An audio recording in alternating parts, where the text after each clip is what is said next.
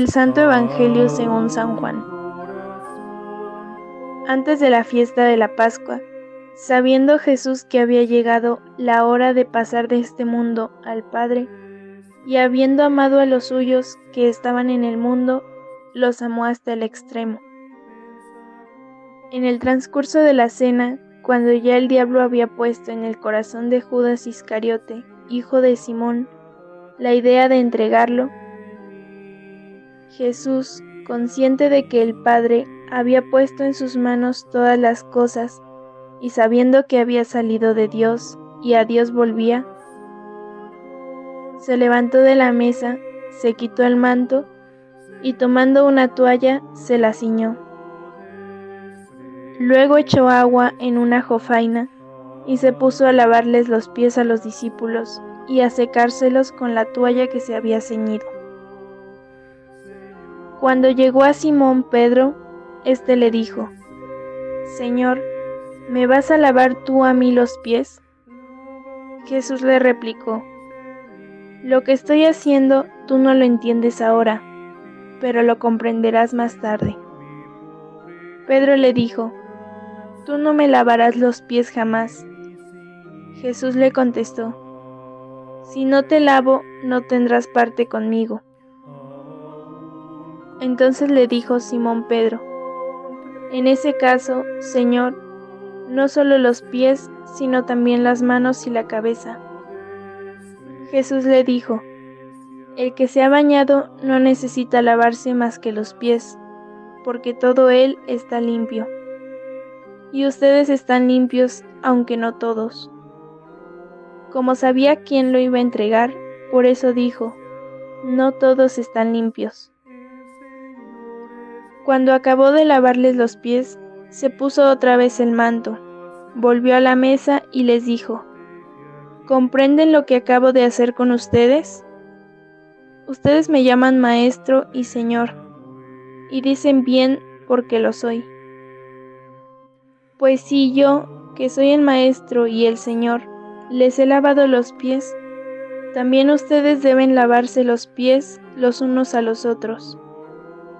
Les he dado ejemplo para que lo que yo he hecho con ustedes, también ustedes lo hagan. Palabra del Señor.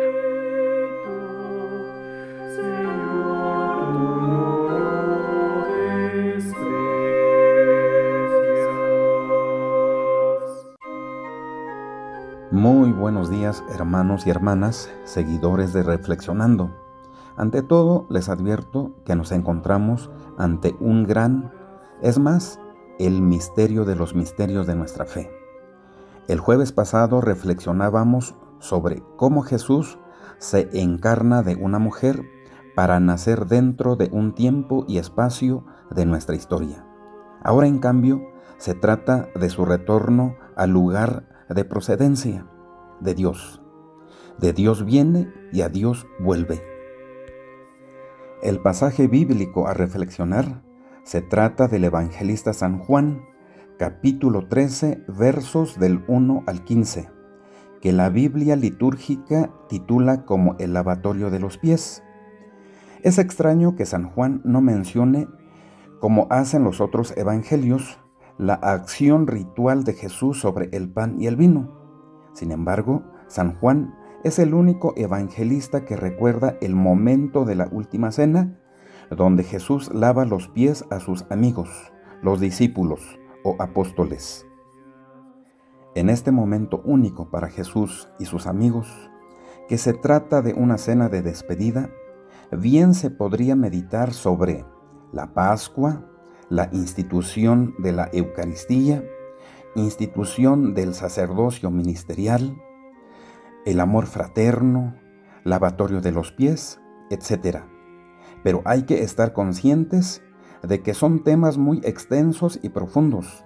Por tanto, solo reflexionaremos a muy grandes rasgos. La Pascua, la institución de la Eucaristía y del sacerdocio, donde los demás puntos, no menos importantes, están implícitos, ya que la intención de su servidor de este día es que comprendamos lo que celebra nuestra Madre, la Iglesia Cristiana Católica el jueves santo, siendo el punto medular o base fundamental de nuestra fe en palabras de San Pablo Apóstol cuando dice, si Jesús no hubiera resucitado, vana sería nuestra fe. Con este día jueves comienza el triduo pascual, tres días santos, pasión, muerte y resurrección de Jesucristo. Un poco de historia, con referente a la Pascua que quiere decir paso, es decir, paso del Señor. Dios pasa o se manifiesta en Egipto para liberar de la esclavitud a su pueblo Israel, donde el guía es Moisés, aconteciendo esto alrededor de los siglos XIV y XV antes de Cristo. La fiesta de la Pascua entonces es celebrar año con año la liberación de Israel en Egipto. La describe detalladamente el libro del Éxodo 12 versos del 1 al 14 donde le sugiero la lectura. Es una fiesta judía, la celebraba Jesús, por eso la última cena de Jesús, la despedida de él, lo hace dentro de una cena conmemorativa judía, donde ahora el Cordero Pascual del libro del Éxodo es Jesús, que no es otro Cordero igual que los anteriores, sino que es un cordero que supera en todo y a todos los corderos sacrificados antes y después de Cristo Jesús. Y como no es un cordero de los ya mencionados, Jesús es el cordero que quita el pecado del mundo en palabras de Juan el Bautista. No perdamos de vista que nos encontramos dentro de una cena de despedida, la última cena de Jesús y como sabe él que lo van a matar al día siguiente, el viernes, es por eso que él procura dejar o encargar lo que sus hermanos, amigos o apóstoles es o son necesarios. En lo personal, yo comparo con esto como cuando un papá o una mamá saben que ya van a morir. Les pide o les recuerda cómo deben de vivir los hijos. Puede ser que mi comparación sea muy simple ante tan gran misterio, pero así entiende su servidor, ya que he vivido la despedida de mis papás.